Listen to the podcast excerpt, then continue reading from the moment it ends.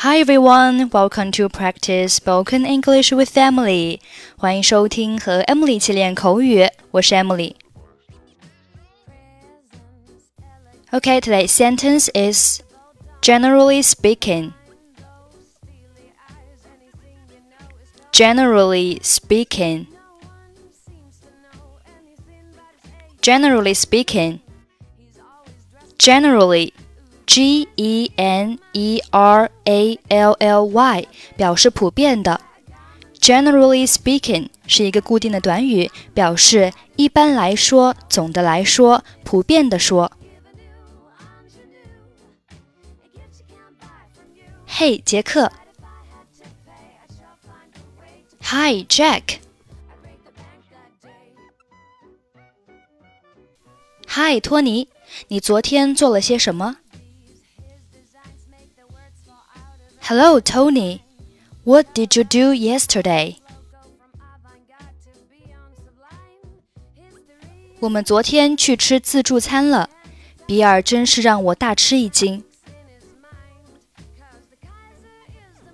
We went to a buffet yesterday, and Bill really surprised me. 你的意思是 ？what do you mean? 我从没见过那么瘦还那么能吃的人。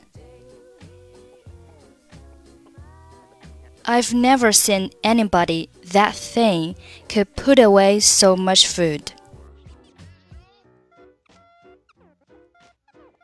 他吃了很多。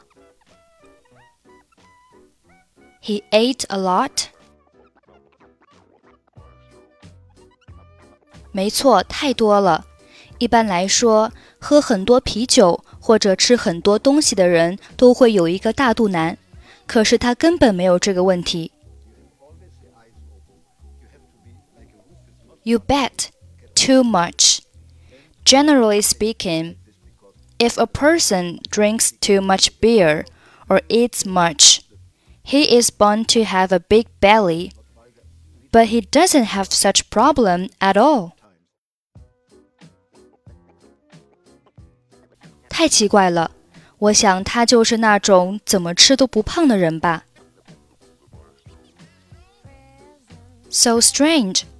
I guess he's just one of those people who eat everything but never get fat. Hi, Jack. Hello, Tony. What did you do yesterday? We went to a buffet yesterday and Bill really surprised me. What do you mean? I've never seen anybody that thin could put away so much food. He ate a lot? You bet. Too much. Generally speaking, if a person drinks too much beer or eats much, he is bound to have a big belly, but he doesn't have such problem at all. So strange. I guess he's just one of those people who eat everything but never get fat. Okay, that's it for today. 获取更多地道美语发音秘籍，欢迎关注微信公众号“英语主播 Emily”。I'm Emily. I'll see you next time. Bye bye.